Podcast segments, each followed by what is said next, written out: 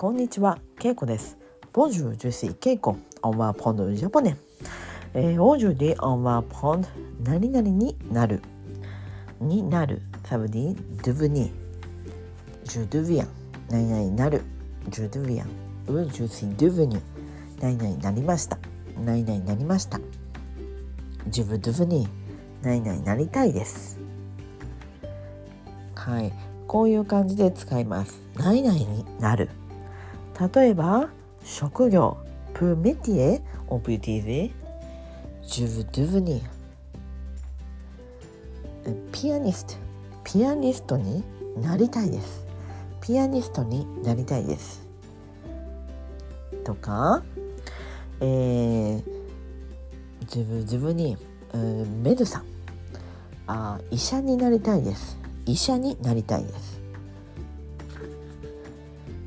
他にも何になりました。Je suis devenu Je suis devenu というのも使います。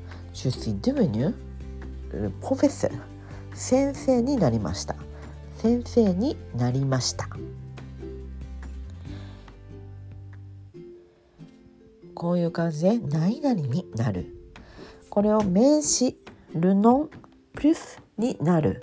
というふうに使えば、えー、このように職業とか何々になるっていう感じで使えます。もしくはあとはまあ見た目容姿とかねルックとかも言えますね。えー、私は美人になる。Je suis, je deviens belle. 美人になります。美人になる。Je veux devenir. 美人になりたいです。という感じで使えます。もしくは、えー、そうですね。ま彼はそうですね。彼は日本人になりました。こんなことも言えるかもしれません「イレ・ドゥヴニュン・ジャポネ」「もつ・イレ・ジャポネ」「イラッ・ションジェル・サ・ナショナリティ」「イレ・ジャポネ」「イレ・ドゥヴニュン・ジャポネ」彼は日本人になりました。これは、まあ、本当のナショナリティの意味でも使いますが本当のね、まあ、ヘアリティも使いますがもちろん、ええ、プーケルカンキコネビアンジャポンキキアンプスキアンプキスペシャリキスペシャリストプーラキューチュージャポネーズオブプティゾーシー For example, il connaît.